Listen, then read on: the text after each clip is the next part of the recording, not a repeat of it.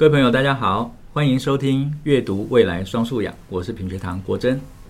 今天的来宾呢，是一位勇于在文字媒体发动创新的先行者张洁平小姐。洁平呢，曾经是香港端传媒的总编辑，现在呢是区块链内容平台马特仕的创办人及站长。在站上的简介，他说自己呢希望探索媒介的各种可能，也希望做个一辈子的记者。在中国出生，在香港求学工作，如今来到台湾创业的杰平，今天要跟我们谈谈未来的作者跟读者。杰平好，哎，国珍好，是杰平，我这边想请教一下哈，在马特市上面现在已经有非常多作者，而且呢来自两岸三地，嗯，那您现在在这上面所看到的这些作者哈，还有相关的这些读者，有哪一些不同的面貌？嗯。嗯。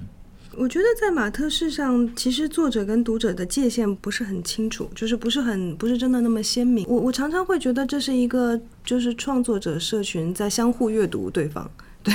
对，也可能是因为还不够大。总的来说，我觉得马特仕上的读者非常的积极，就是非常的嗯，就是他不是一个。嗯，passive 的读者是真的很 engaged 的，然后甚至说，举个例子，因为比如说马特仕其实是一个人人都可以写的一个社区嘛，然后所以其实也常常会有一些纷争，比如说有些文章，有些人会投诉说这个涉及到仇恨言论，对吧？就是因为你基本上很难控制大家写什么，然后尤其是评论区也很很容易吵起来，对，然后当这些吵起来的时候。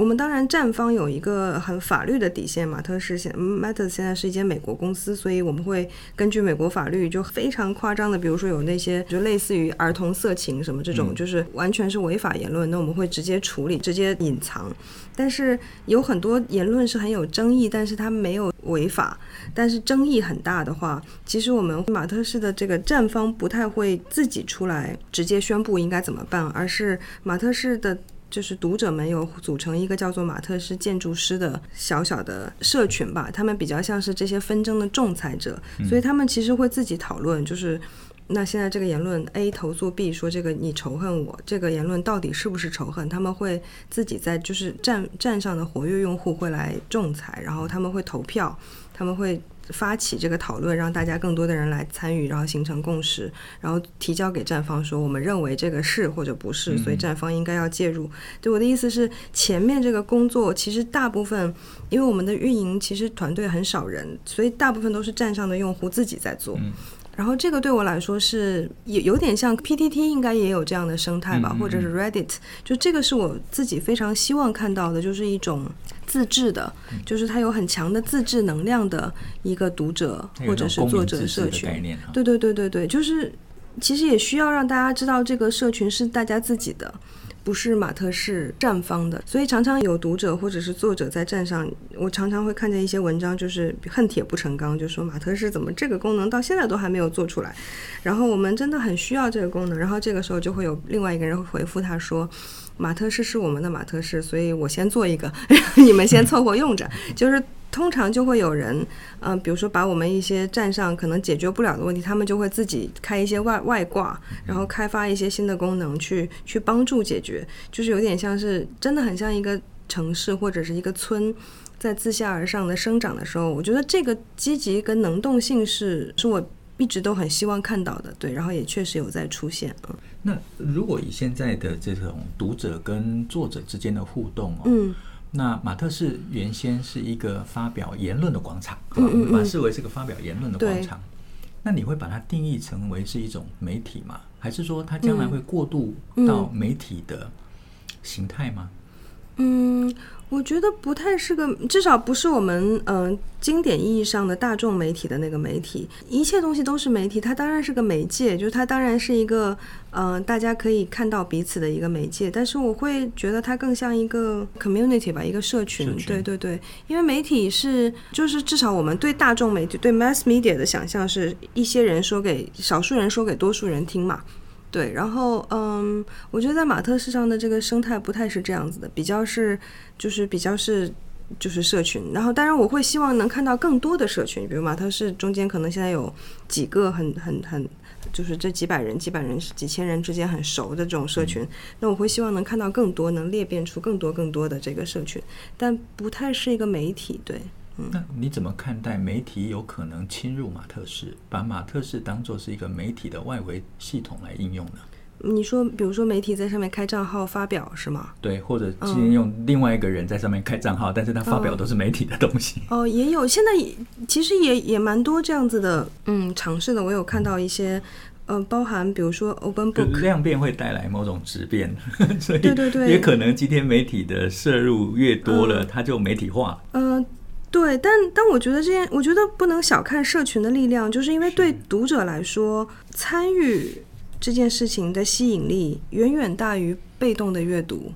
对，我觉得这个是很核心，这也是为什么今天其实媒体被脸书这样的社群平台彻底吸纳的原因，就是你比如《纽约时报》，你再大也好，或者是。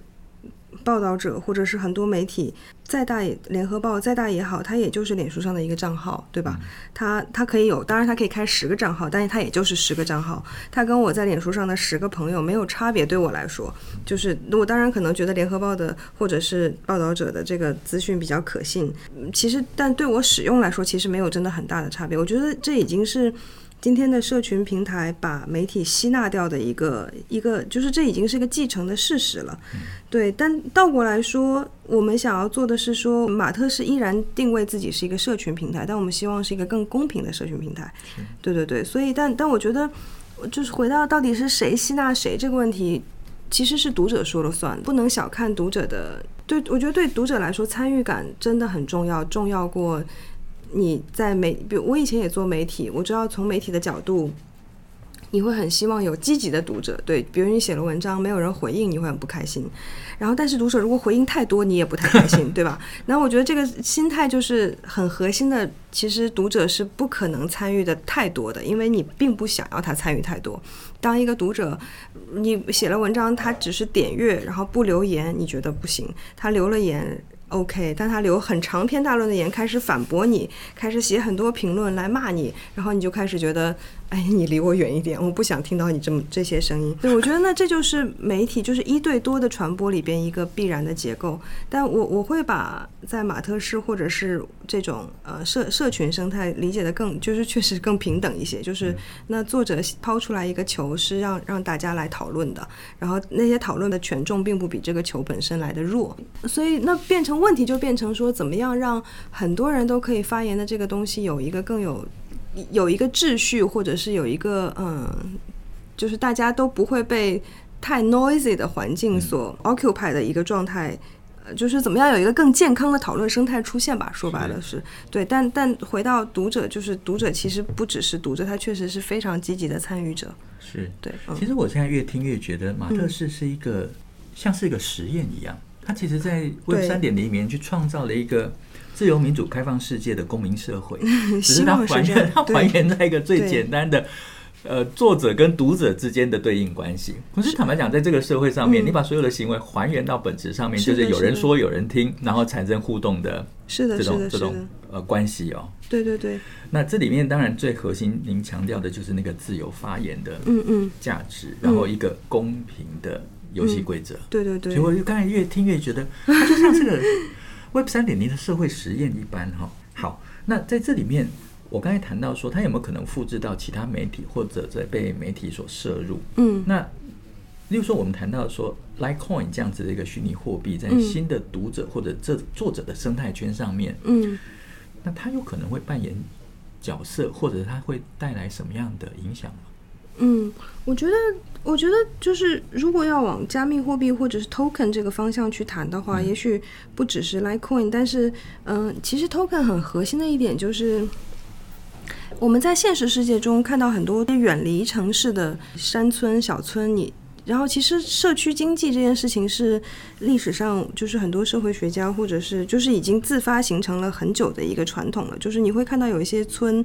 有发行自己的货币，对吧？在法定货币之外的某一种代金券啊，或者是什么，然后用来进行自己这个村的治理。这其实不是新鲜的现象，这是在传统世界，其实我们已经都看到一千年的历史里边已经不断的在出现的事情。那对我来说，不管是 Litecoin 或者是其他的 Token，其实我们希望看到的就是在创作者生态里，在一个数位世界的创作者生态有这样的情况出现，嗯。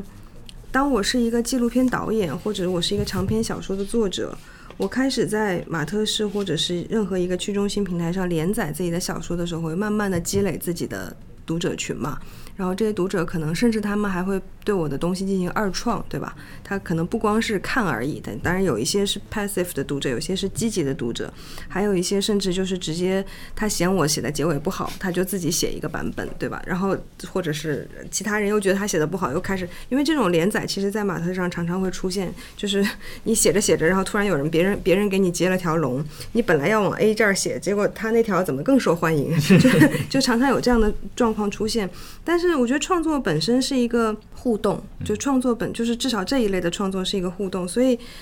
这个所有的这个参与者，包含我从一开始写的人，然后中间给我二创的人，然后这些消极的读者、积极的读者，其实它构成了一个围绕这个长篇小说的 N 个版本的一个小生态。那我我我举个例子啊，假设我从这个长篇小说的一开始就发行一个 token 或者是一个 NFT 或者是一个一个一一一一个东西，然后它作为给我所有的这个长篇小说的所有的参与者都是一个 token holder 的话，那我的这个长篇小说就好像一只股票一样，所有的这个呃各种各样的参与者都是持份者，但是他因为参与的程度的多少。它是持份的多高低嘛不同，比如说帮我改写了结尾，并且已获得了成功的人，我可能就给他百分之三十的股份，我随便讲，对。然后呢，最后最后最后这个长篇小说假设得了金典奖，然后一百万台币的奖金，我真的可以按照我现实世界中，我真的可以将这一百万奖金按照我这个 token 的分成，就直接分给这些 token holder。那这是一个我。希望看到的，我我觉得我们距离到这一步还挺遥远的，但是我这是我这是一个我希望看到的创作者生态。我自己常常说，就是它不是一个，不只是一个 creator economy，这个生态里边不只有 creator 跟 reader 两个极端，它其实是围绕内容，有非常多的角色会在这里边出现。我们可以把它想象成一个 stakeholder economy，每个人都是这个作品的一小片的 stakeholder。我觉得从出版业来说，事实上这是大家。真实的关系，只是我们传统的媒介形态刻画不出来。当我们要做一个很重的长期的东西的时候，其实不是只有读者的，对吧？我们中间有很多早期的支持者，有很多在在你什么都不是的时候，默默无闻的时候，就给你很很不管是呃心理上还是金钱上很重要的支持的人，然后你的编辑，然后你的。行销对吧？设计师就是其实围绕一个作品本来就是这样的生态，只是我们把它搬到 Web 二的时候，你只能刻画出读者跟作者这两端，然后读者的功能也只剩下注意力，贡献流量，贡献注意力，然后作者就只能把注意力的，不是作者，平台只能把注意力去变现。我觉得这个是以前的工具没办法把。那刚刚说的那些细腻的关系刻画出来，但一旦可以刻画出来之后，其实那个价值的层次就多很多了。对，所以对我来说，token 的想象空间在这里。就 token 其实是能把这个价值的很细微的尺度都刻画出来的一个工具。呃，然后我们怎么样让在真实世界中本来就是这样的创作关系能够映射到数位世界？本身这个完全是一个全新的商模的概念，对对对对对，以创作当做股票发行的概念，是是是，然后以阅读当做股票投资的想法没错没错，就是以前我是抖内嘛，我现在就是投资嘛，我我我其实可以抖内，但是事实上，如果你我我很早很早看中的长篇小说、纪录片导演，如果他哪天真的得了奥斯卡，真的得了金马奖，那我我那个与有荣焉不是只是说说而已，我是真的，我股票会升值的，不是很好吗？是，对对对对，嗯，这个很厉害，这个真的我们要好好讲，而且免得那个出版商又觉得说，哎，他有很多声量，那我就把它签下来了，对对对，就出版商收割了所有的一切，而不是他收割不了。热切的支持者，是的，却什么都没有。对对对，你就像如果这个导演真的得了金马奖，出版商要去收割，他收割不了，因为他那个导演只占百分之五十五十的股份，另外百分之五十其实是在他早期的支持者里，就好像你公司做大了。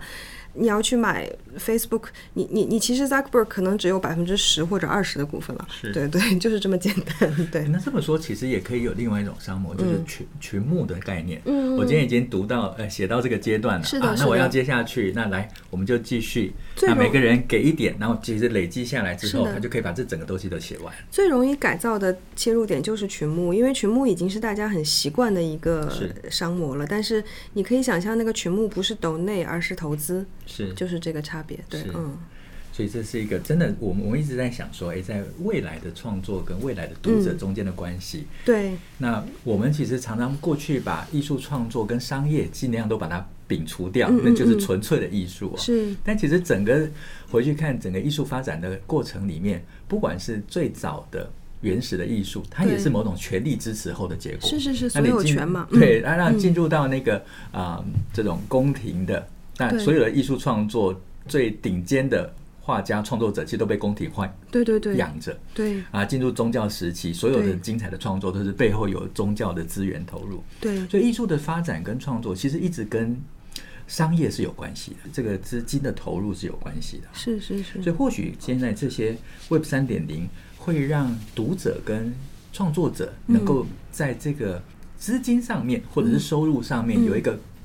更纯粹的关系，我认为这反而是好。嗯嗯嗯，好，一种更纯粹的关系。对对对，有一个不同的生态，因为变成你就算没有任何外部的资金投入，你们自己内部也是一个可持续的小生态。天哪，我今天这集一定会被很多出版的前辈骂。没